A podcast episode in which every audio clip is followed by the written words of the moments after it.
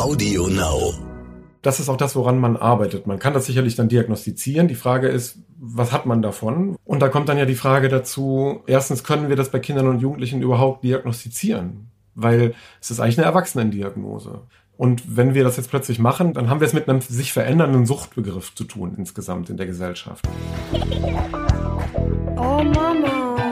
Räumt ihr bitte mal euren Scheiß hier weg. Mami, chill mal deine Base. Herzlich willkommen und schön, dass ihr wieder dabei seid bei einer neuen Folge von Elterngespräch, dem Podcast-Talk von Eltern für Eltern. Ich bin Julia Schmidt-Jorzig, habe selbst drei Kinder und jeden Tag neue Fragen rund ums Familienleben. Heute an Jan van Loo. Er ist selbst Vater, aber heute hier zu Gast in seiner beruflichen Funktion als Diplompsychologe. Denn er arbeitet in seiner eigenen Praxis viel mit digitalen Störungen bei Kindern und Jugendlichen. Deswegen ist er genau der Richtige, um über das komplexe Thema zu sprechen und zu erklären, was das eigentlich genau ist, eine digitale Störung. Mit seiner ausgewiesenen Expertise als Tiefenpsychologe kann er uns verstehen helfen, was es mit dem Medienverhalten von Kindern und Jugendlichen eigentlich auf sich hat und was all das mit dem familiären und sozialen Umfeld zu tun hat, in dem Kinder groß werden. Jan van Loo, so viel kann ich schon verraten, beschäftigt sich nämlich vor allem mit der Frage, warum kommt es dazu, dass der eine oder die eine zur Mediensucht neigt und der oder die andere nicht? Liegt es wirklich an den Medien bzw. an den Geräten oder an ganz anderen Dingen? Willkommen, Herr van Loo.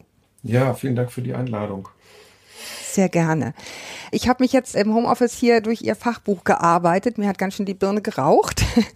Jetzt wollen wir mal versuchen, was Sie da an Gedanken und auch an Fallbeispielen zusammengetragen haben, so ein bisschen für Interessierte so aufzudröseln, dass jeder von den zuhörenden Eltern oder vielleicht auch Fachleuten was, was mitnehmen kann. Ja. Deswegen frage ich vielleicht mal einfach zwischendurch mal ganz doof nach, was heißt eigentlich was? Das sind sicherlich alles Dinge, die Ihnen sehr vertraut sind, aber wenn ich das Gefühl habe, das ist ein Fachbegriff, dann Ja, ja, ja. frage ich mal dazwischen. Super. Gerne, ja.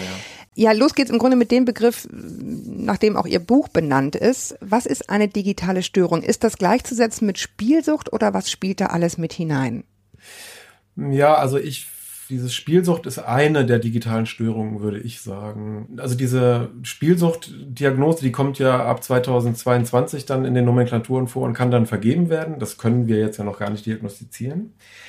Auch wenn die Tests schon da sind, um das zu diagnostizieren, aber es ist eben noch keine ausgewiesene Krankheit, weil das hat mit der WHO und den Publikationen der neuen Nomenklaturen zu tun.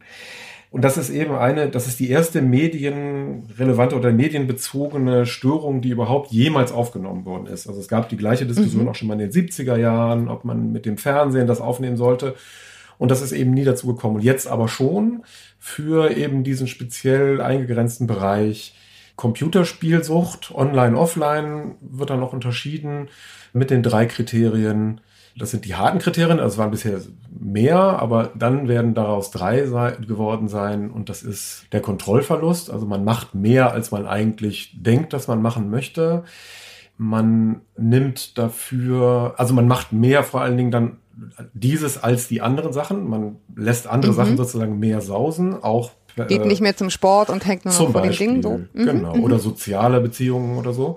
Und das dritte ist eben, dass man es weitermacht, obwohl man negative Konsequenzen hat. Zum Beispiel die Schule nicht schafft oder die Ausbildung nicht bewältigt. Nach meiner Zählart waren das jetzt zwei. Das eine ist, ich mache mehr, als ich, als ich eigentlich will. Ich sage, ich mache eine Stunde und dann sind es irgendwie doch nachher fünf.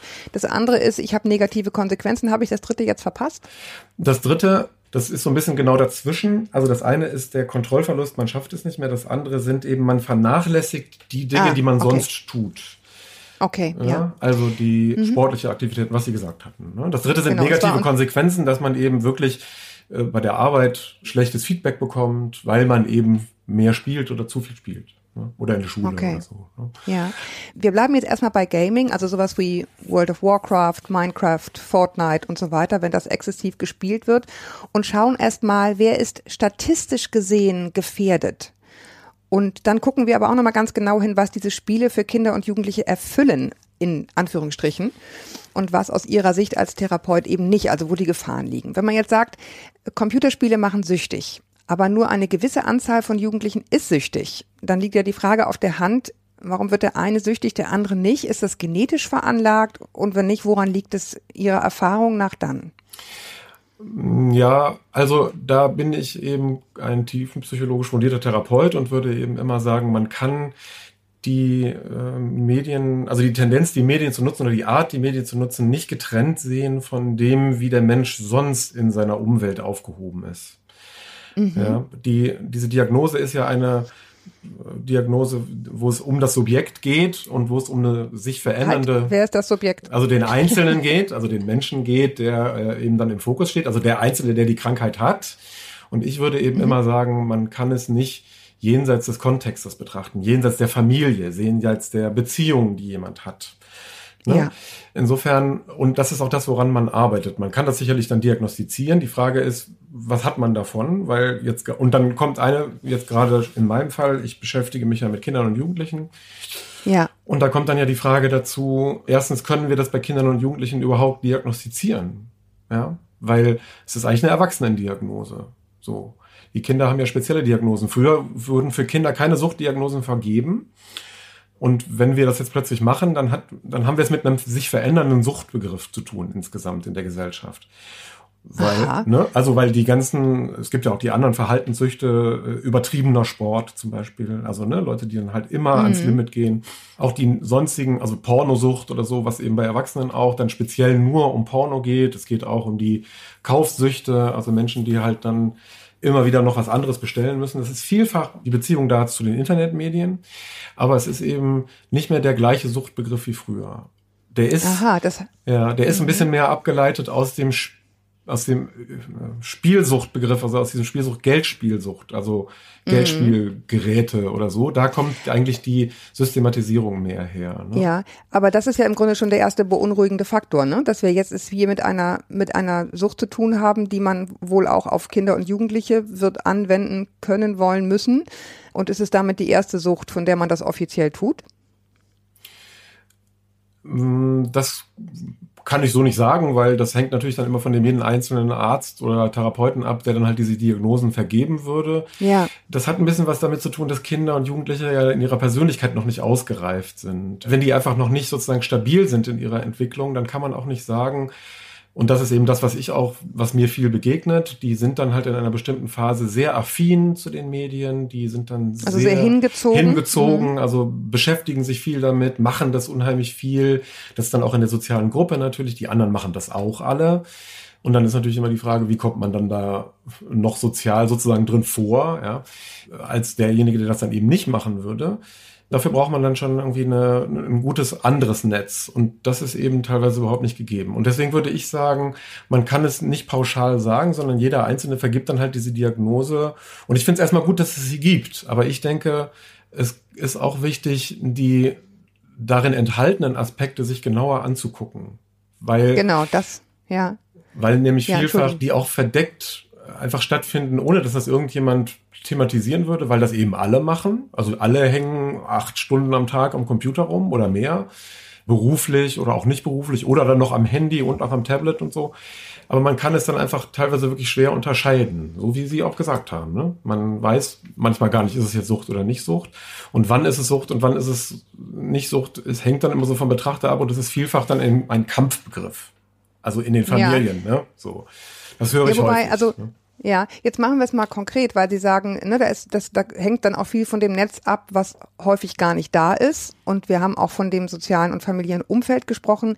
Machen wir es mal konkret. Was sind denn, ich sage jetzt nochmal ganz bewusst sehr deutlich rein statistisch gesehen, die, die Dinge, die sozusagen auffallen bei Kindern, von denen jetzt die Psychotherapie sagen würde, die sind wirklich spielsüchtig oder extrem affin, ja, sind extrem hingezogen, verbringen exzessive Zeit beim Spielen.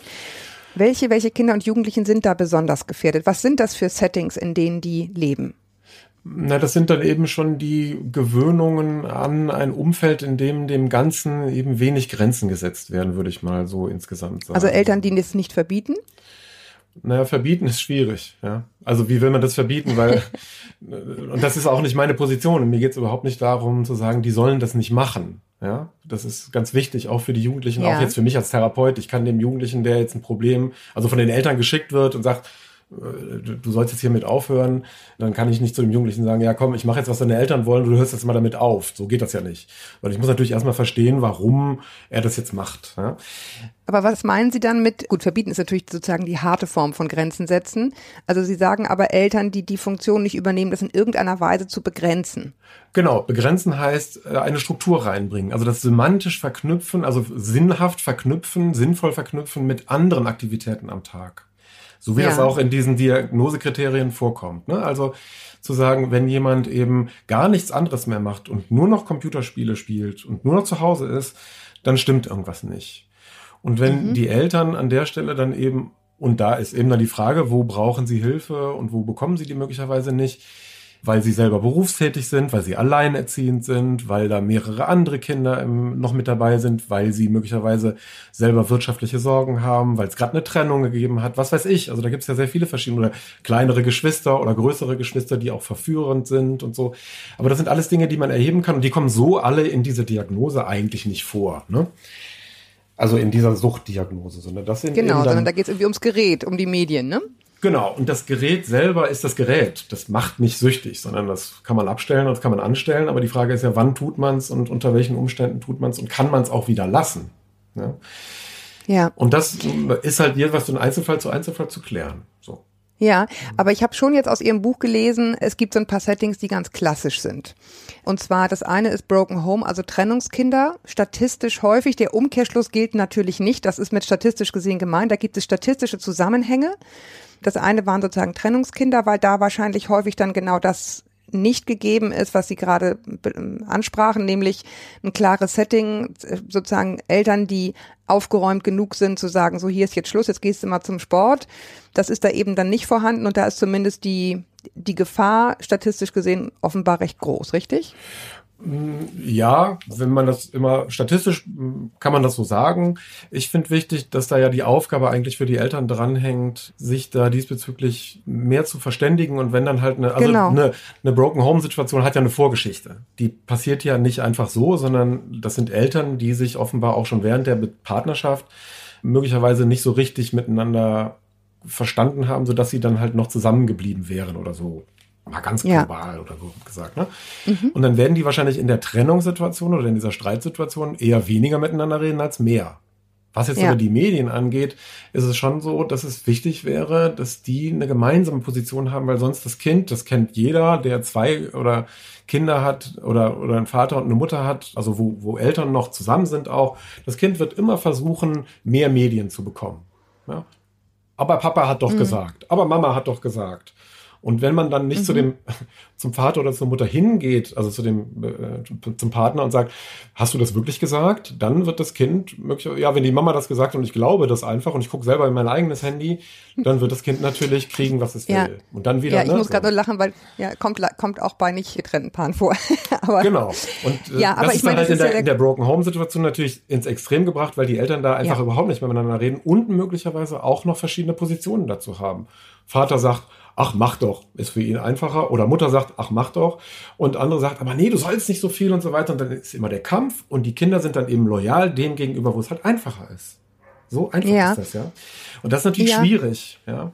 Und gerade bei den jüngeren Kindern zwischen acht und zwölf oder so oder dreizehn, wo dann halt dass viel definiert wird über die Peer Groups, also über die Gleichaltrigen, dass es dann eben immer verführerischer ist, das zu machen, als es nicht zu machen. Ist ja klar. Ne? Ja, aber deswegen finde ich nochmal ganz interessant, wenn wir da nochmal ein Stückchen weiter reingehen, weil es wäre ja einfach zu sagen, okay, weil das eine reine Verhandlungssache zwischen den Eltern ist, zwischen denen es ohnehin schwierig ist, rutscht das Kind da so ab, weil keiner mehr so richtig Zugriff hat oder man sogar unterschiedliche Auffassungen hat. Aber interessant ist ja dann, was ist, was liegt da noch drunter? Also wie geht's dem Kind? Ne, nicht einfach nur, es spielt ja, es spielt gerne und der eine sagt ja, dann lass es doch spielen, der andere sagt, dann lass es nicht spielen, sondern welche Funktion hat das Spiel für das Kind? Genau, das ist sehr interessant, diese Frage. Wenn ich Ihre Frage jetzt richtig verstehe, natürlich. Ja, ich ähm, hoffe. und zwar, die Situation der Trennung ist für die Kinder immer unangenehm. Die wollen das nie. Die wollen immer, dass es eigentlich Frieden gibt und dass die Familie stabil zusammenbleibt. Das wollen alle Kinder. Habe ich noch kein einziges gehört, wo das nicht so war. Und deswegen ist dann eben das Spiel, wenn diese Streitsituation aber da ist, beruhigend, weil sie immer die gleiche Situation ist. Sie treffen immer wieder die mhm. gleiche Situation an und sie können sich dann da dann auch Sie, sie schaffen dann darin ja auch subjektiv etwas, was sie eben nicht schaffen, mit dem Gefühl von, na, ich schaffe nicht, die Eltern zusammenzubehalten oder die Familie zusammenzuhalten. Ne? Mhm. So, und das ist eben dann sehr verführerisch auch nochmal jetzt, und das ist aber psychodynamisch gedacht. Ne? Dass genau. Man, dass man dann sagt, okay, das hat die Funktion, mich zu beruhigen. Ja? Mhm. Und das ist natürlich dann blöd, wenn dann jemand einem das auch noch wegnehmen will und dann aber nicht genau. verständnisvoll ist und auch nichts davon versteht. Es gibt ja häufig die Situation, dass die Eltern sich überhaupt nicht dafür interessieren. Die wissen dann manch, maximal den Namen von dem, was sie da machen. Das habe ich aber auch mit meinen Kollegen vielfach dieses Thema. Ich stelle dann manchmal vor einem Plenum die Frage, wer hat Fortnite schon mal? Wer kennt Fortnite? Es melden sich alle. Wer hat das schon mal gemacht? Es melden sich zwei von hundert. Einfach weil ja. das, ne, wir als Erwachsene, wir kennen uns damit überhaupt nicht aus. Und dann entsteht natürlich dieses Dilemma, die Kinder haben dann eine Autorität und sagen, ach, du hast ja überhaupt keine Ahnung. ne, so. Mm. Mit Recht. Ne? Das heißt für uns aber, wenn wir diesen Generationen-Gap, wie ich das nenne, also dieser Generationenbruch, mhm. der da drin ist, das ist eine Umkehr dann, ne? Na, wenn wir den überwinden wollen auf eine gewisse Art und Weise, dann heißt das, wir müssen uns für das interessieren, was die Kinder da machen. Wir müssen wissen, was in den Köpfen der Kinder los ist, um zu verstehen, was ja. können wir denn überhaupt unternehmen. Und wenn wir das nicht machen, dann können wir nur verlieren. Ja, und dann können wir auch gar nicht nachvollziehen, was daran für die Kinder spielerisch oder inhaltlich interessant ist. Ne? Ich finde das noch, ich will noch mal einmal ganz einen kleinen Schritt zurück ja. zu diesem, was die Funktion des Spieles für die Kinder ist, weil ich glaube, das ist ganz wichtig, wenn uns jetzt Eltern zuhören, die in genau dieser Situation ja. sind und sich eben immer darüber streiten, du lässt ihn viel mehr machen und du lässt ihn viel weniger machen und so weiter und so fort. Ich glaube, es ist wichtig, dass Eltern aber, aber auch nicht getrennte Eltern eben sich mit dieser Funktion des Spiels beschäftigen, was das Kind damit versucht, Sie haben jetzt ein, ein Beispiel war, dass Sie sagten, das Kind versucht sich sozusagen damit zu beruhigen, auf eine gewisse Weise ja wahrscheinlich auch abzulenken vom inneren Chaos, von den, mhm. von den Gefühlschwankungen, ist das richtig? Genau. Ja, das ist, es wird ja immer das Gleiche angetroffen. Die spielen ja meistens immer das gleiche Spiel. Das heißt, die wissen, was kommt.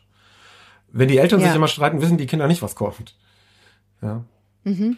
Das heißt, ich ziehe mich zurück, zum Beispiel, wenn die, wenn die Eltern nicht getrennt sind und ich weiß, jetzt schreien die sich wieder an. Genau. Ja, dann gehe ich halt ins Nachbarzimmer und setze mir die Kopfhörer auf und beschäftige mich und beruhige mich damit, weil ich kann es eh nicht ändern, wenn die jetzt aufeinander losgehen. Jetzt mal ganz krass gesprochen. Ne? Genau. Hm. Ja, die zweite Gruppe, die ich hier nochmal gesehen hatte, war Kinder und Jugendliche mit ADHS. Da kann ich mir jetzt vorstellen, wenn Sie als Therapeut einen Jugendlichen haben, der zu Ihnen kommt, wo die, wo die Eltern, ne, den die Eltern schicken, und sagen, also der ist den ganzen Tag vorm Computer, dann ist es ja wahrscheinlich geboten, mal zu gucken, was kann denn da noch sein, oder? In Bezug auf ADHS jetzt mal ganz direkt gesagt. Ist da vielleicht eine unerkannte ADHS-Diagnose, die dazu führt, dass das Kind eben auch versucht, sich auf eine gewisse Weise, wenn man so will, selbst zu therapieren, eben mit diesem Spiel, sich zu beruhigen, sich eine Struktur zu schaffen? Ja, naja, also eine Sache möchte ich vielleicht vorweg sagen, bevor man irgendwie in diese, also dass es da keine Verwirrung gibt. Es gibt immer die Frage, was wirkt auf was? Also genau. bringt das Computerspiel des ADHS hervor? Und da würde mhm. ich eben erstmal sagen, da gibt es keine wissenschaftliche Untersuchung, die das belegt. Ja. ja. Also die mir zumindest bekannt ist. Herr Spitzer sagt da was, zwar was anderes, aber die Art und Weise, wie er eben seine äh, sich seine Ergebnisse da auch zurechtlegt, ist dann genau. teilweise auch machen wir, machen wir jetzt nicht. Ist fragwürdig, sage ich mal so. Aber der umgekehrte Weg ist natürlich, dass die ADHS-Kinder, und das ist schon belegt, dass die eben natürlich in den Computerspielen eine Welt antreffen, in der, in der ihre kurze Aufmerksamkeitsspanne ständig bedient wird. Ja, mhm. also die kriegen dann da halt vor, jetzt ist da die Aufgabe, mach das mal. Das macht dann auch noch Spaß. Also die sind dann motiviert da dran und dann kommt gleich die nächste Aufgabe und dann ist gleich wieder das nächste. Das heißt, die haben die ganze Zeit eigentlich ihr Bedürfnis nach ADHS ist ja Hyperaktivität, ist eigentlich, Hyperaktivität ist ja sozusagen ständige Aktivität, also die ganze Zeit in Bewegung sein, ist da halt befriedigt. Und mhm. sie schaffen es. Ja? Das ist natürlich ja. extrem verführerisch. Die schaffen diese Aufgaben, die können das ganze Spiel durchspielen, die können sich dann, weiß ich nicht, dann spielen die GTA 5 mit 12 meinetwegen sogar alles verboten und die Eltern achten nicht drauf, spielen die dann durch stundenlang und können sich auch konzentrieren. Ja? Es mhm. ist ja phänomenal, dass die das plötzlich können. Ja? Und das ist halt. Und das ist für die natürlich total befriedigend, ne? Also deswegen ist die Affinität einfach besonders hoch. Sie sagen, das gilt eben, es ist nicht bewiesen, also nirgendwo bewiesen wissenschaftlich, dass das Medium sozusagen so zurückwirkt auf die Kinder, dass sie ADHS kriegen, eine gewisse Unruhe, natürlich, wenn sie richtig süchtig sind, aber das ist sozusagen ja nicht das gleiche wie ADHS. Genau. äh, ne? aber ADHS-Kinder sind eben besonders affin, weil sie da eben eine Stimulation kriegen, die sie dabei, die sie dranhält sozusagen. Das Zweite, was ich mir denken kann, die, die sozialen Schwierigkeiten, die Kinder haben, also im Umgang mit Gleichaltrigen, die sind da natürlich auch erleichtert, oder? In so einem Spiel. Na, die spielen ja vielfach zusammen, ne? Also die Eben. sind dann ja, die spielen dann das gleiche Spiel, weiß ich nicht. Da ist dann aber auch wichtig, immer für die Eltern, glaube ich, sich so ein bisschen damit zu beschäftigen, was spielen die da eigentlich? Weil zum Beispiel Fortnite ist ja ein Spiel, und ich will jetzt überhaupt keine Werbung dafür machen, aber ist ja ein Spiel, was relativ kurze Spielzyklen hat. Das spielt man, das dauert immer so eine Viertelstunde oder so, so ein Spiel. Oder 20 Minuten, ne? Dann ist es vorbei. Und dann spielen die das eben nochmal. Und aber dann gehen sie eben mit ihren Freunden zusammen äh, auf diese Plattform und spielen das mit denen. Das ist ja so, die springen dann ja alle mit dem Fallschirm auf eine Insel ab. Und dann sind die zusammen auf dieser Insel und dann geht es darum, wer überlebt als letzter. So, das ist ja dann, und dann machen sie ja ihren Tanz da, ne? Das kennen sie bestimmt oder so, ne? Oh ja. Und Spielt bei uns keiner, sage ich gleich, aber ich kenne den Tanz trotzdem. ja, ja, die gibt's übrigens auch gar nicht mehr, diese Tänze da. Oder jedenfalls nicht die alten. Das muss man ja ständig auch neu kaufen und so. Aber der Mythos hängt viel damit zusammen, nach meiner Erfahrung. Jedenfalls ist es dann eben, wo waren wir stehen geblieben oder wovon, äh, wo waren wir losgegangen? Ja, die lassen sich sozusagen, die, die spielen, ein Spiel dauert eigentlich 20 Minuten. Genau, und die Und Eltern dann- wissen dann das zum Teil aber gar nicht, weil sie denken, ja, das ist halt Fortnite und das ist so ein Ballerspiel und dann sind die eigentlich schon ausgestiegen und dann sind die Kinder sich eigentlich selber überlassen. Ne? Ja. Und das finde ich eben das Problem. Ja, Also, das ist dann ja vielleicht die direkte Aufforderung sozusagen an Eltern, die zuhören. Be befasst euch damit, versteht das, damit ihr überhaupt noch ein Ansprechpartner seid, ne? Ja, oder damit man sich auch wirklich mal, ach ja, irgendwie, weil es ja auch toll ist. Ich meine, die können da ja plötzlich was, was sie möglicherweise woanders eben nicht können. Ja. Weil, wenn die Eltern sich dann mal mit dran setzen an die Konsole und versuchen mal diese ganzen Knöpfe da zu bedienen, und ich nehme jetzt alle die aus, deren, bei denen die Eltern das sowieso auch schon machen, die haben, da gibt's eine andere Problemlage. Die Eltern, die das dann halt noch nicht können, die werden sich wundern, ja, wie du das machst und so weiter, ist ja, ne, so. Aber halt Ja. mal so drauf zugehen. Und gleichzeitig ist es dann aber eben für viele Mütter dann zum Beispiel sehr schwierig mit der Gewalt, die da eben dann drin vorkommt, gerade bei diesen Ja. Spielen und so, was dann halt gleich dann die Grenzen sprengt. Und dann, wenn dann der Va- Vater fehlt, dann ist eben das alles ganz schwierig sofort. Ne? So. Lassen Sie uns nochmal darauf gehen, weil Sie hatten das eben schon kurz angedeutet mit der Altersgrenze. Ne? Das ist sozusagen, passt eigentlich gar nicht. Die Frage der Moral. Ne? Also wenn ich jetzt, ich bin 16 Jahre alt und ich weiß natürlich, man soll nicht auf Leute schießen, aber das Spiel ist einfach super und ich mache das jetzt einfach, weil es ein Spiel ist fertig. Ich kann das sozusagen einordnen. Was ist denn bei Kindern, die das zu früh spielen? Was macht das mit deren Moralempfinden? Ja, die verstehen das alles gar nicht. Also die Mhm. aber haben, das ist ja ein Problem wahrscheinlich langfristig, oder? ja, also Also wenn sie sich nicht bewusst darüber hinwegsetzen, ne, man kann jetzt sagen, ja, natürlich weiß ich das, aber ich mache das jetzt, ich kann das ja, ne, ich kann das ja einschätzen. Und ein Kind, was aber sozusagen, sage ich jetzt mal, mit neun was spielt, was eigentlich erst ab 16 ist, mal abgesehen von den Gewaltdarstellungen, hat natürlich dann auch irgendwie eine schräge, ne, wird doch irgendwann eine schräge Moral kriegen, oder? Wissen Sie, was ich meine? Weil er natürlich, ne, ein 16-Jähriger kann einschätzen, natürlich, ich spiele jetzt den Terroristen, aber ich bin das ja nicht, das ist ja ein Spiel. Das wird ja beim Neunjährigen was anders auslösen, oder? Ja, ein Neunjähriger wird ja auch Schwierigkeiten haben, wirklich genau zu benennen, was ein Terrorist eigentlich ist oder was ein Terrorist macht oder so. Insofern Ja, ist das aufeinander, ja, das ist eben sehr schwer aufeinander zu beziehen, genau. Das finde ich eben Ja. auch. Es ist halt eine Überforderung. Also die Spiele, die eben nicht altersangemessen sind, das ist immer eine Überforderung. Und wenn die Eltern das dann auch nicht abfedern können, dann müssen die Kinder eben ihre eigenen Ableitungen machen, also was sie für sich daraus ziehen. Genau, die entwickeln ihre eigene Ja. Moral. Wobei die eben dann auch immer sagen, und da haben sie auch wiederum recht mit, die Kinder, und das ist ja ein Spiel. Ja, stimmt, ist ein Spiel. So, ist nicht die Realität. Und die wenigsten Kinder können das dann hinterher nicht unterscheiden. Es gibt allerdings die, bei denen das dann wirklich so ist, die dann aber auch schon Schwierigkeiten mit Lehrern haben und mit Autorität. Also es gibt, was ich vorhin auch angedeutet habe, eben wirklich den Beleg, dass es bei den Kindern, die ohnehin schon äh, hyperaktiv sind oder eben gewaltbereiter sind oder unruhiger sind oder so eben die Tendenz dazu eben auch diese Spiele mehr zu spielen. Ja. Ne? Und nicht umgekehrt. Also dass halt die Spiele die Kinder dazu machen. Das geht dann wieder weg, wenn die eigentlich gut integriert sind. Ne? Und wenn die Genau, eigentlich in also- den Familien gut aufgehoben sind und die Eltern ein Auge drauf haben, auch mal mitspielen, aber eben auch dazu in der Lage sind, und das ist, glaube ich, ganz wichtig, auf Absprachen zu pochen, und zwar vor allen Dingen bei den jüngeren Kindern. Also wichtig ist, dass man nicht mit sechs sagt, naja, hier hast du dein Tablet und jetzt kannst du so lange spielen oder die eine Stunde. Und es geht auch nicht um die eine Stunde am Tag, sondern es geht um Begrenzung. Begrenzung von und dann eben aber gleichzeitig Begleitung. Also, dass man eben sagt, Ja. naja, na, jetzt spielst du halt, aber jetzt hast du schon wieder so lange gespielt, jetzt hast du schon wieder damit angefangen, jetzt muss ich dann aber auch sagen, nee, jetzt hörst du mal damit auf. Und ich möchte, dass du das jetzt ausmachst und nicht, dass ich dir das wegnehmen muss. Ne? Also, diese Beziehung sozusagen herzustellen, dass die Kinder eigenverantwortlich damit irgendwann auch umgehen lernen. Weil wenn man es ihnen einfach immer nur wegnimmt, dann löst sich kein Problem. Gleichzeitig Nee, löst sich genau. auch kein Problem, wenn man, das kennen Sie selber auch, wenn Sie einen Film, das habe ich aber auch schon auch in der eigenen Familie erlebt, da sollte Mittag oder Abend gegessen werden und so. Und dann, äh, ja, jetzt kommt mal Essen. So, dann kommen die Essen und dann sind die, dann, dann schmeißen die sich teilweise gegenseitig das Essen an den Kopf. Also ich übertreibe, ja, das ist jetzt auch nicht so passiert, aber sie sind einfach äh, total geladen. Man fragt sich, was ist eigentlich los? Ja, äh, und dann findet man nach dem Essen irgendwie heraus, ja, wir haben den Film noch nicht zu Ende geguckt. Also Es es ist nicht abgeschlossen emotional. Genau. Also die bleiben eigentlich in der Schwebe von dem unsicheren Zustand eines Films, der eigentlich ein Happy End hat, aber sie wissen nicht, ob das Happy End kommt, auch wenn sie den Film schon zehnmal gesehen haben übrigens. Ja. Und es bleibt trotzdem in diesem Spannungszustand und das ist für die Kinder schwer auszuhalten. Das heißt, es ist wichtig, die Gestalt zu schließen, nennen das die, die Germanisten und so. Also sozusagen die Geschichte zu Ende zu erzählen. Ne? Das ist ja auch in den Fernsehserien so, dass man immer eigentlich am Ende dann nochmal dann eine neue Geschichte angefangen bekommt zu erzählen am Ende einer Folge. Das nennt man die Cliffhanger. Also das ist so, Ja, genau. wenn man am Ende halt nicht das Ding zugemacht hat, dass das Level zu Ende gespielt hat oder irgendwie sowas. Und das ist die Absprache. Wichtig ist, mit den Kindern die Absprache zu sprechen. Du kannst das jetzt noch zu Ende machen, aber dann machst du auch wirklich aus. Und sonst. Weil die Kinder sonst in so einem emotionalen Schwebezustand zurückbleiben. Ne? Also hingehen, Genau. wegreißen, heißt halt wirklich aus einem Erregungszustand ins kalte Wasser schmeißen. Genau, und dann kommt die Aggression Ja. natürlich in die Beziehung.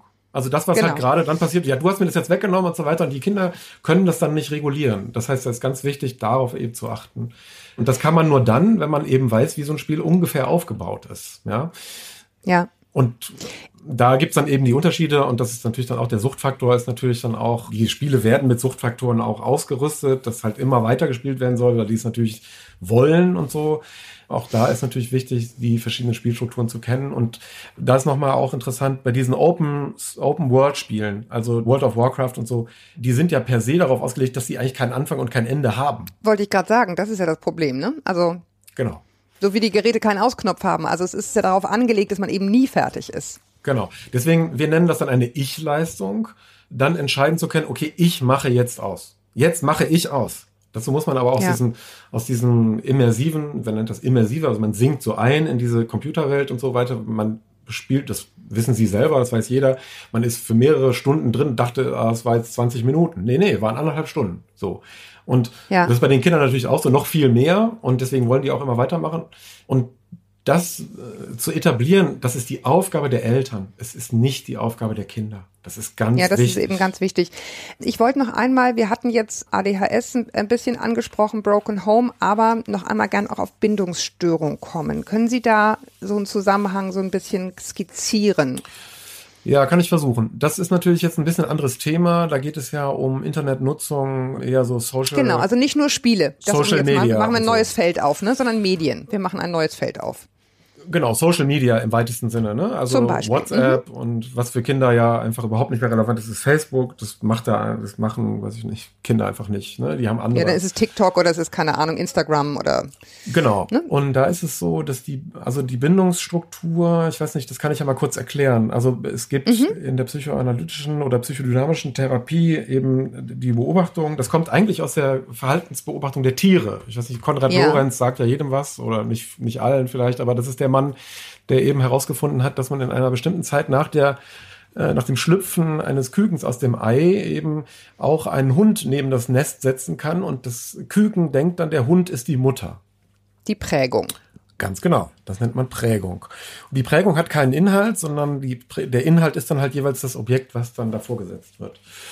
Und das hat dann ein Analytiker in den 40er Jahren namens John Bowlby auf den Menschen auch übertragen und ist dann dabei zu der Feststellung gekommen, dass es drei verschiedene, also eigentlich vier, aber drei verschiedene relevante Bindungstypen gibt. Und zwar sichere Bindung, unsicher vermeidende Bindung, unsicher ambivalente Bindung. Und da gibt es noch den chaotischen Typ, der korreliert sehr hoch mit anderen schweren psychiatrischen Diagnosen, Schizophrenie und Ja. so.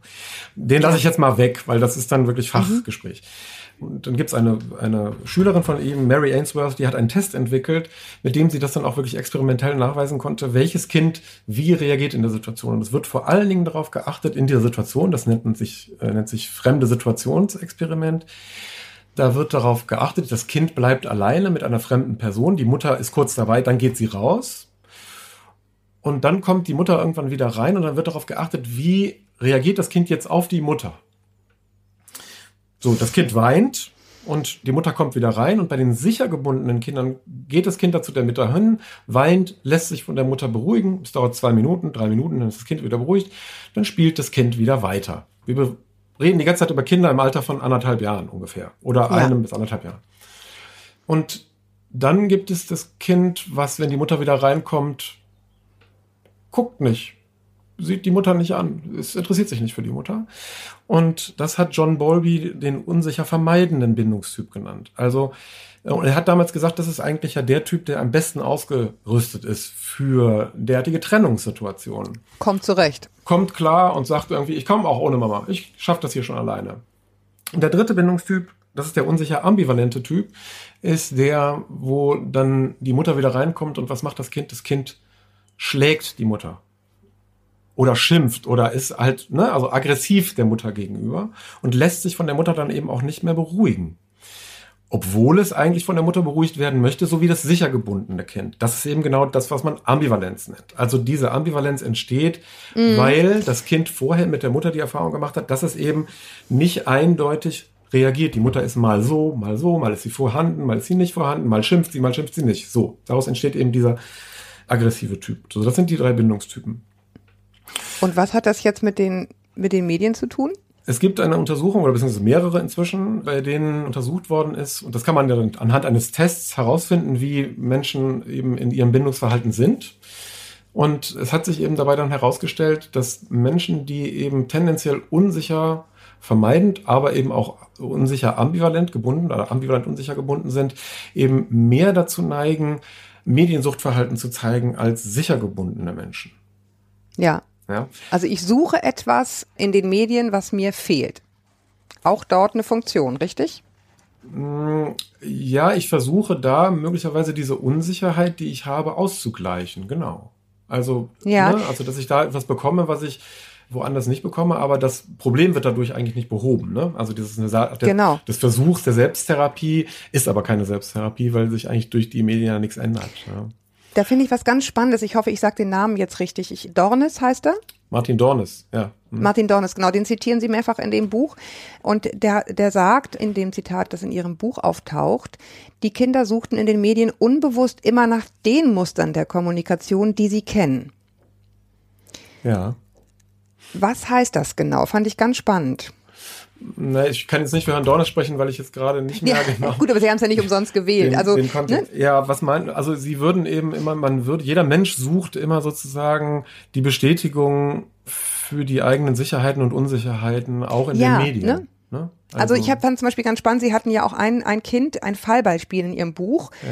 der sozusagen Ängste hatte, die aus, aus der persönlichen Geschichte herrührten im Grunde, aus seiner Unsicherheit, weil die Eltern sich getrennt hatten. Ja.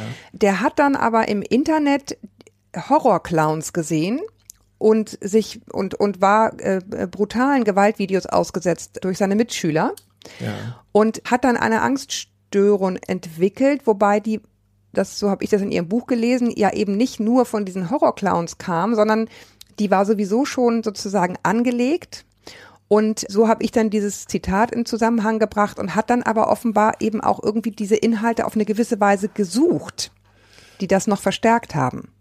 Ja, also das gibt's eben bei, ich, das, da habe ich eben auch noch eine andere Hypothese zu entwickelt, die jetzt auch in diesen ganzen Diagnosen noch nicht vorkommt und das nenne ich mediales Introjekt. Da geht es um Hä? Äh, ja, genau. Ich versuche es zu erklären. Also wenn Kinder, okay, wenn, wenn, Kinder zu einer zu einem falschen Zeitpunkt und ich sage jetzt mal ein Beispiel, ein Kind mit acht guckt Horrorfilme, ja, ja. dann wird von diesen Horrorfilmen im Gedächtnis dieses Kindes irgendetwas überbleiben, weil die technisch funktionieren. Ein Horrorfilm, ja. Herr Hitchcock, ja, ich weiß nicht, das haben Sie bestimmt schon mal gesehen oder vielleicht, oh, ja. der sagt dann im Vortext zu Vertigo oder so, Sie werden sich gleich erschrecken und obwohl ich ihnen das sage, werden sie sich trotzdem erschrecken. So, das heißt, ich habe sie in der Hand und zwar völlig. Und genauso ist das mit den Horrorclowns auch. Der Horrorclown taucht ja einfach irgendwo auf. Ne? Und da war dann sogar, Herr der Innenminister hat sogar über die Horrorclowns geredet. Und das war ein völlig mediales Phänomen, weil alle Angst hatten vor diesen Horrorclowns.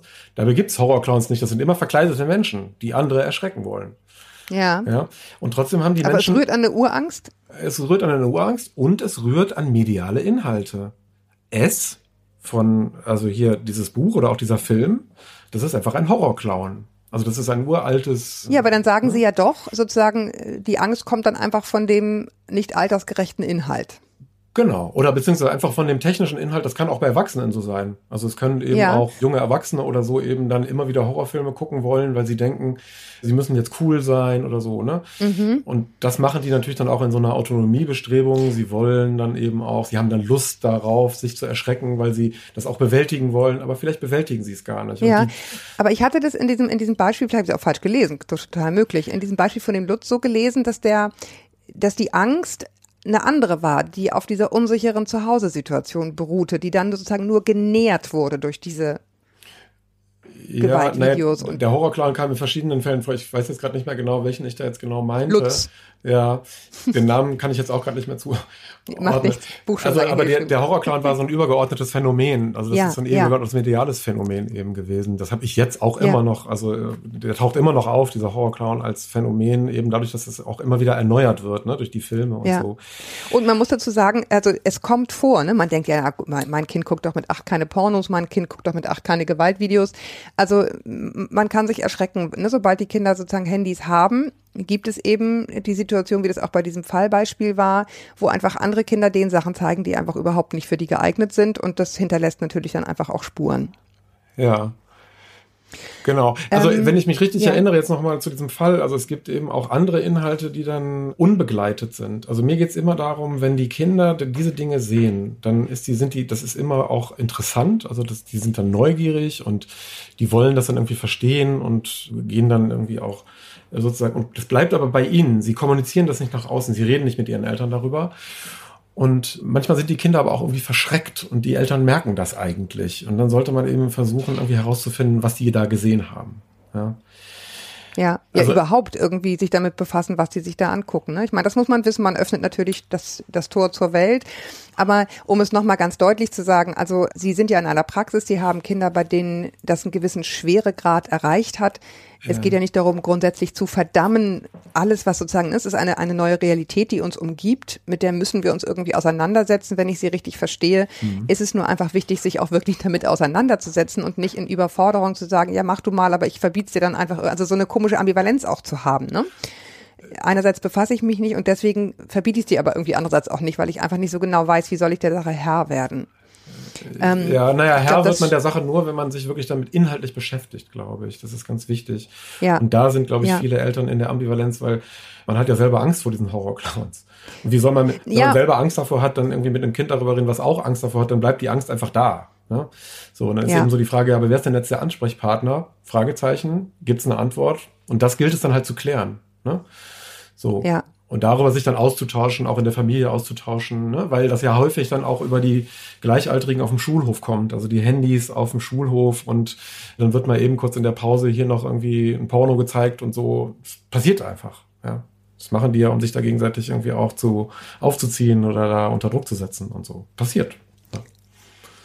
Ich habe noch mal eine Frage. Ganz häufig taucht in Ihrem Buch auf der Begriff Ambivalenztoleranz, dass die sozusagen auch negativ beeinflusst würde durch dieses exzessive Gaming beziehungsweise eben nicht hergestellt würde. So rum ist es, glaube ich, richtiger. Was ist Ambivalenztoleranz überhaupt? Und warum ist sie so wichtig? Ambivalenztoleranz lernt ein Mensch im Laufe des Lebens dadurch, also ich hatte ja vorhin gesagt, ambivalent vermeidende Bindung. Ne? Ambivalent ist eben dieses Aufgeladene, dieses eben sich eigentlich beruhigen lassen wollen, aber gleichzeitig sich nicht beruhigen lassen können. Also eigentlich aus, Ja. aus sich selber nicht herauskommen. Widerspruch. Es sich. genau, es ist ein Widerspruch, der nicht aufgelöst werden kann. Und Kinder, die sicher gebundenen Kinder können diesen Widerspruch auflösen, weil die eben sagen können, lass mich in Ruhe mit dem, was du mir jetzt hier zeigst. Ich will das gar nicht sehen. Ja? Und die Ambivalenztoleranz, die ich jetzt meine, ist eben, wenn die Familiensituation aber stabil ist, und das ist sie meistens. Also es ist, die Familien ändern sich nicht. Die meisten Familien bleiben zusammen oder eben es wird dann eine Broken Home Situation und es für die wenigsten Kinder, die landen dann im Heim und dann haben sie ständig sich ändernde Konstellationen. Darüber können wir auch reden, aber müssen wir nicht. Das sind die Extreme. Das ne? sind die Extreme, die gibt's aber auch. Ne?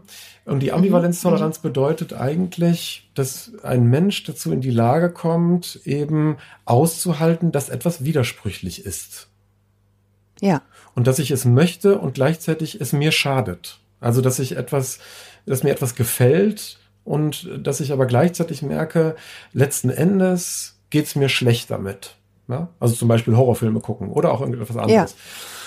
Ich habe da in dem Zusammenhang dann eben noch eine wichtige Beobachtung auch gemacht, die mich ganz von Anfang an mit diesem Thema auch immer wieder beschäftigt hat, weil man lernt ja über das Internet auch, und das ist eben jetzt aber auch noch nicht sozusagen statistisch, nach meinem Kenntnisstand zumindest nicht in der Weise untersucht, dass wir sagen könnten, wir wissen, altersangemessen ist es, dass man im Internet jemanden kennenlernt ab 12 oder 13 oder 15 oder so. Und entsprechend können wir auch nicht sagen, ist es komisch, wenn ein junger Mensch mit acht Jahren schon Internetfreunde hat, die er aber nur übers Internet kennt. Wahrscheinlich ist das Ja. aber schon so. So, wenn er aber diese Internetfreunde hat, dann ist es ja deswegen seltsam, wieso hat er denn dann keine anderen Freunde? Also wieso hat er im wirklichen Leben keine Freunde, aber im Internet ganz viele? Oder ja, unabhängig vom Alter. Ja, so Gaming-Freunde, ne? Mhm. Gaming-Freunde oder auch Social Media. Da sind die Mädchen, glaube ich, eher gefährdet. Die Mädchen sind eh gefährdeter insgesamt für die äh, Mediensucht als die Jungs, erstaunlicherweise. Wegen dieser Für die Mediensucht in Bezug auf Social Media. Genau, also Internetsucht, ne? Ich Mhm. Ja, jetzt keine es um- Namen nennen, um aber diese Social Media Sachen, die mit Ja. den Bildern vor allen Dingen und so. Genau, wollte ich gerade sagen, da geht es um. Bilder, ne? Mhm, Genau. Da sind die Mädchen mal gefährdet, das ist ja auch mal interessant. Na- Sonst sind es ja bei den Gaming-Sachen immer die Jungs, ne? Genau, Das aber insgesamt, also statistisch sind die Mädchen insgesamt gefährdeter. Also die höhere, haben höhere Raten. Mhm. Ist es ein, hängt es mit dem unsichereren Selbstbild zusammen, was Mädchen dann in dieser vulnerablen Phase haben, also dieser verletzlichen Phase von Pubertät? Ja, das ist eine interessante Frage. Damit habe ich mich ehrlich gesagt nicht wirklich beschäftigt, aber das finde ich ein machen wir sehr nächstes Mal. Schreiben Sie Ja. noch ein Buch. Ja, finde ich ein sehr interessantes Thema, wo eben es viel mit eben diesem sich selbst nach außen bringen und die Rückmeldung bekommen und so. Also Das ist ja ein Urbedürfnis, ne? Also wir haben ja das, das Bedürfnis, in irgendeiner Art und Weise Feedback zu kriegen für das, was wir sind. Ja, Und das wird da halt auf eine multiplizierte, wenn auch unverbindliche Art und Weise, aber deswegen nicht weniger verletzende Weise gemacht natürlich. Ne? Genau, Ich krieg Likes oder ich krieg sie halt nicht oder ich krieg sie einen netten Kommentar oder eben einen nicht so netten Kommentar. genau. Es ist eine scheinbare, würde ich gerne sagen. Also es ist eben eine scheinbare Sicherheit oder ein scheinbares, weil man kriegt nicht wirklich ein Feedback, sondern man kriegt ein Feedback über etwas, was man selber erzeugt hat. Das ist eigentlich ganz interessant, weil es dann wieder ähnlich ist wie das, was die Jungs machen. Die Jungs erzeugen Spielergebnisse und haben gewonnen oder irgendwie ne, den epischen Sieg errungen oder so. Und die Mädchen zeigen halt ihre Likes. So, das ist den Jungs tendenziell eher nicht so wichtig. Die wollen nicht Likes bekommen, sondern die wollen dann da spielen. Ne? So. Siegen, ja. Genau. Mhm, interessant. aber mit ja. ihren Freunden. Da finde ich dann aber verführerisch, weil das auch schon häufiger vorgekommen ist, auch bei den Erwachsenen. Es gibt eben dann Menschen, die dann so sehr stark fixiert sind auf so digitale Beziehungen, Freunde. Freunde. Also die kennen die zwar Mhm. dann auch, haben sie dann schon mal gesehen und mal irgendwie auch, sind sie schon mal begegnet und so weiter, aber die bleiben eigentlich sehr medial, ja. Und Ja. es ist eben viel leichter, nochmal, das bindet jetzt auch nochmal zurück zu diesem Thema mit der Ambivalenztoleranz. Es ist eben Genau, genau, deswegen habe ich das angesprochen. ja, Mhm. es ist eben viel einfacher, mit jemandem sich einfach immer gut zu fühlen, der im tendenziell dann, mit dem man tendenziell keine Konflikte hat, weil er ja auch gar nicht da ist. Mit dem lebt man nicht zusammen. Der, da weiß man nicht, ob der seine Küche nicht aufräumt und ob sozusagen der Und sich ob nicht die gewaschen Füße hat. stinken. Genau. Das ist so ein bisschen der Brieffreundschaftseffekt, den man früher hatte. Ne? Man hat irgendwie eine gute Ja. Freundin in Dänemark und dann trifft man sie und denkt, hm, ach so, Genau. per Brief hat irgendwie besser funktioniert. Und so, nur, so ist es jetzt halt sozusagen viel näher dran, viel häufiger, viel, viel verfügbarer, nur halt auch verfügbar nur im Internet, ne? Genau. Und ich glaube, dass eben wichtig ist, die, die Jugendlichen, also die jungen Leute, Menschen, die Kinder, die lernen eben, Melanie Klein hat das mal die Beweglichkeit der Libido genannt. Also sprich, sich eben in einem schulischen Kontext oder eben in einem sozialen Umgebung, Hort und so, eben auch damit abfinden zu müssen, dass manchmal die Freundin eben nicht die beste Freundin ist, sondern plötzlich die beste Freundin der, der anderen Freundin. So. Genau, Damit- dass das wechselt, dass es nicht immer rund läuft, ne? Genau, oder eben auch das gleiche bei den Jungs mit dem Fußball, dann ist der eine eben dann mal derjenige, der dann die Vorlage immer gibt und dann will er aber selber was machen, dann ist er, will er selber glänzen und dann kloppen sie sich halt. Ne, so, also das sind aber alles Ja. Dinge, die man lernt und die lernt man nicht, wenn man den ganzen Tag im Internet ist. Also wenn wir jetzt mal sozusagen zusammenfassen, dann verstehe ich Sie so. Sie finden es total wichtig, sowohl als Therapeut als auch als Vater, wenn wir das jetzt hier an Eltern richten, sich wirklich damit zu befassen und im Grunde aufgeschlossen zu sein, weil nur dann ist man auch ein Ansprechpartner. Außerdem ist es, glaube ich, da sind wir uns beide eigentlich eine Realität, die man eh nicht mehr zurückdrehen kann. Also man Ganz muss genau. sich damit in irgendeiner Weise anfreunden. Es bringt nichts, es zu verdammen, weil dann macht man sich sozusagen obsolet als Ansprechpartner wenn man sozusagen sich darum sorgt, dass das eigene Kind exzessiv spielt, dann sich auch eben dahingehend mit der Funktion zu befassen, die dieses Spiel für dieses Kind eventuell hat und sich da vielleicht auch Hilfe zu holen, ne? Und, und, und einfach genau hinzugucken, was ist es eigentlich? Was, was macht dieses Spiel für mein Kind? Was, was unsere Beziehung vielleicht für das Kind nicht hergibt? Oder warum ist es so, warum fühlt es sich unsicher gebunden? Was, was, wie können wir uns als Erwachsene aufräumen, damit das Kind das Gefühl hat, es ist bei uns gut, gut aufgehoben? Ja. Also Wäre das ein Credo? Ja, das mit der, mit der unsicheren Bindung, das ist schwierig, weil die, da, wenn man selber ein Bindungs, das ist halt st- zeitstabil. Sie, sie haben ein Bindungsgefüge und ich habe eins und jeder hat eins und das ist eben, das bleibt so. Das kann sich durch Therapie verändern oder auch durch andere Erfahrungen. Das ist wohl möglich, aber durch Medien verändert sich das garantiert nicht. Nee, eben nicht. Das meine ich ja. Genau. Also einfach nur zu wissen, das ist Ausdruck von etwas anderem vielleicht. Und da lohnt es sich genauer hinzugucken und nicht einfach nur das Gerät in den Schrank einzuschließen.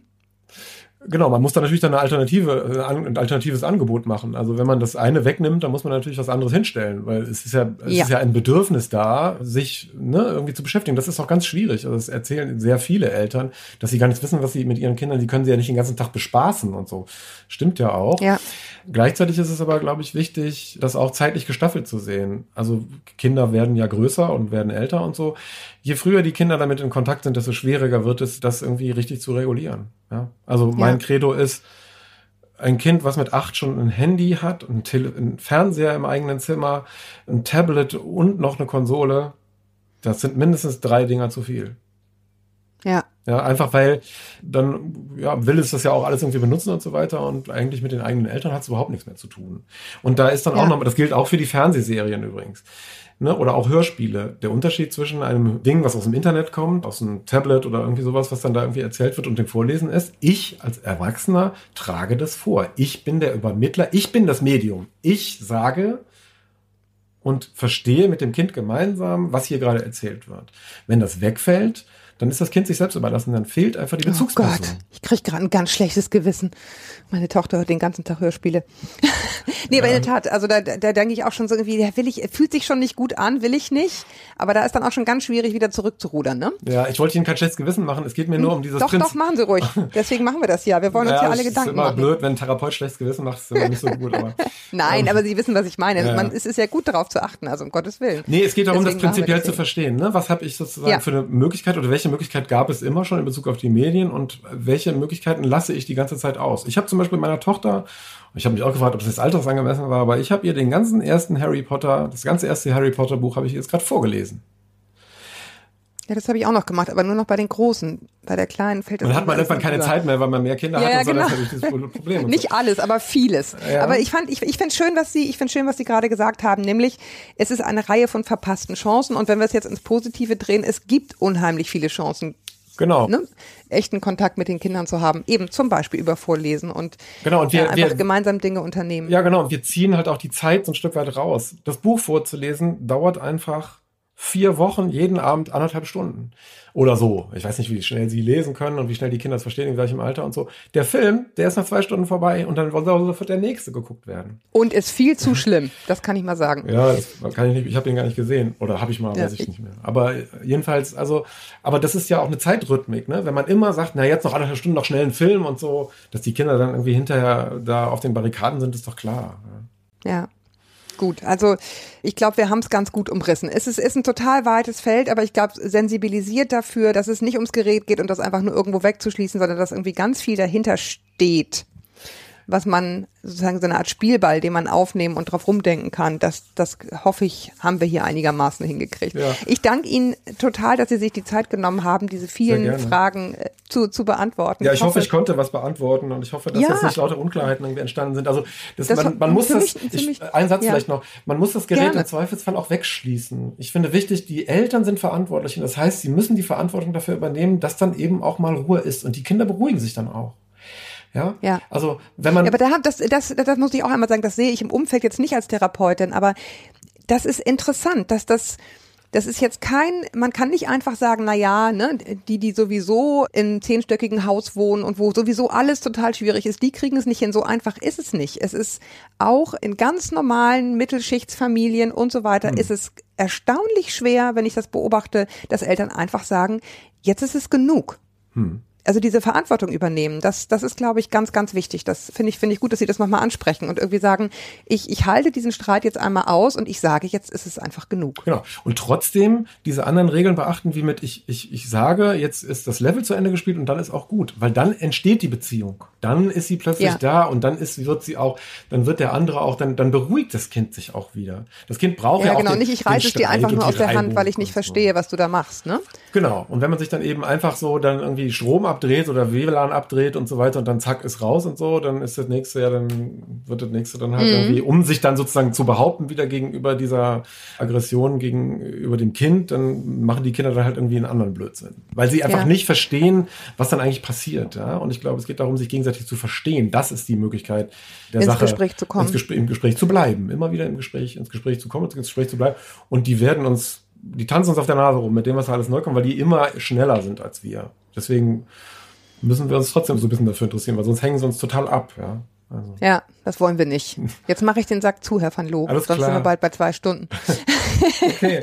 Ich, ich danke Ihnen sehr für die Zeit. Ich danke euch da draußen auch sehr fürs Zuhören. Wir, wir freuen uns weiterhin, wenn ihr, äh, ja, oder ich freue mich, wenn ihr mir schreibt an podcast.eltern.de. Alle, die es schon so zahlreich und nett, teilweise wirklich wahnsinnig nett gemacht haben, vielen Dank. Die wissen, ich lese es wirklich nur selbst. Ich antworte auch selbst und ja, freue mich da über Lob, Tadel oder Themenvorschläge und ja, bis wir uns wieder hören, haltet den Kopf über Wasser. Ahoi aus Hamburg, auf Wiedersehen, Herrn Verloh.